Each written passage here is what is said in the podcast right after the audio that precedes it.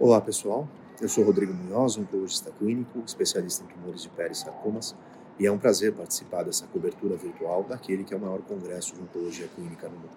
Ao longo dos próximos minutos, eu vou falar um pouquinho sobre as novidades apresentadas na sessão de tumores cutâneos com uma ênfase em melanoma.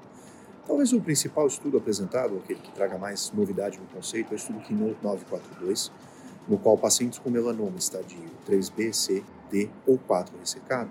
foram randomizados nesse estudo de fase 2 para pembrolizumab com intuito adjuvante por um ano versus a combinação do pembrolizumab usando um novo conceito de imunoterapia. O braço experimental, o agente anti-PD1 era combinado a uma vacina de neoantígenos construída com base em amostra tumoral, permitindo selecionar até 34 potenciais neoantígenos. E o que se viu foi uma tendência a ganho sobre a vida livre de recorrência, um hazard ratio aí de perto de 0,5 a 0,6, mas com intervalo de confiança que cruza a unidade, mas na atualização da ASCO de 2023, um ganho estatisticamente significativo em sobrevida livre de metástase à distância, que era um desfecho secundário do estudo. Naturalmente, ainda não é um estudo que muda a prática, é um estudo ainda com resultados preliminares, é um estudo de fase 2, mas de qualquer forma abre aí a perspectiva da exploração dessa estratégia, combinando imunoterapia com agente anti-PD1 a uma vacina personalizada, talvez em até outras frentes do tratamento do melanoma e outros tumores sólidos. O estudo fase 3 está programado e, naturalmente, a gente vai aguardar essas atualizações. Falando ainda do tratamento adjuvante, foram atualizados dois importantes estudos, aí sim, de fase 3 randomizados, o estudo Keynote 716 e o estudo Checkmate 76K, que basicamente tinham desenhos muito semelhantes, estudos randomizados nos quais os pacientes com doença estadio 2 de alto risco, ou seja, sem envolvimento nodal, etapa adiante no tratamento, eram randomizados para o tratamento com anti-PD1 por um ano, seja pembrolizumab ou nivolumab em cada um dos estudos, versus placebo. E, naturalmente, o critério de elegibilidade contemplava só pacientes com doença estadio 2 de alto risco, ou seja, doença estadio 2B ou 2C.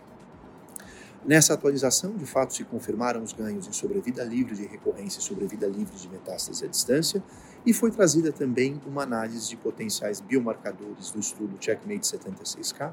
mostrando que o maior benefício do nivolumab é adjuvante no cenário de pacientes com doença estádio 2 aparentemente se deu para aqueles com alta carga mutacional, uma assinatura associada à resposta à sinalização por interferon e baixos níveis ah, de proteína C reativa. Dentro, naturalmente, de um painel de biomarcadores ah, relativamente em linha com aquilo que a gente já tinha de experiência em outros cenários do tratamento com imunoterapia.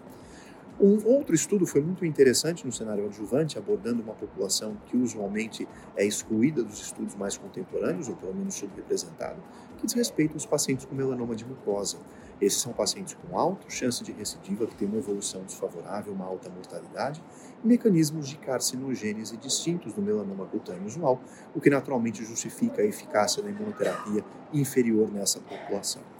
O estudo apresentado não foi um estudo randomizado, ele foi, na verdade, uma comparação de duas coortes,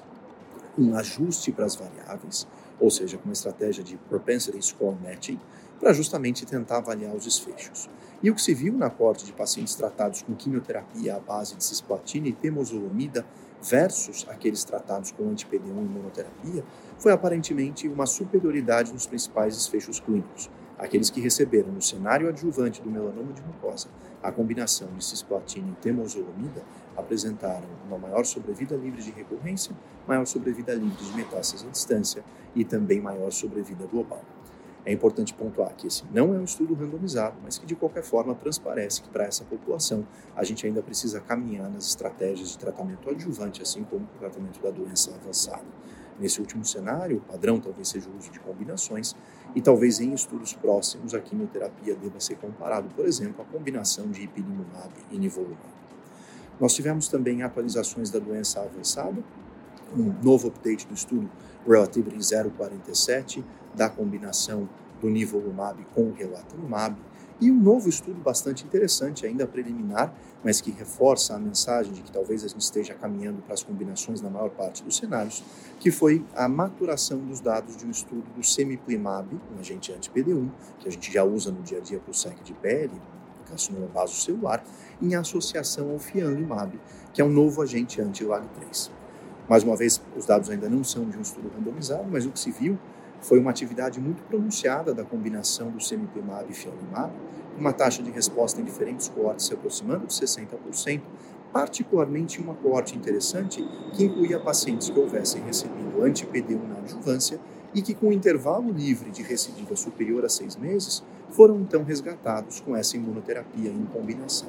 E mesmo nessa coorte de pacientes previamente expostos à imunoterapia na adjuvância, a taxa de resposta foi superior a 60%. O desenvolvimento clínico dessa combinação vai caminhar no futuro próximo e, naturalmente, são aguardados estudos de fase 3, lembrando que essa combinação segue a tônica de uma já aprovada pelo FDA, que é justamente a combinação agora discutida de nivolumab e relatimab. Fiquem ligados aqui e acompanhem os demais vídeos e os demais conteúdos dessa cobertura do Congresso da Sociedade Americana de Oncologia Clínica. Até a próxima.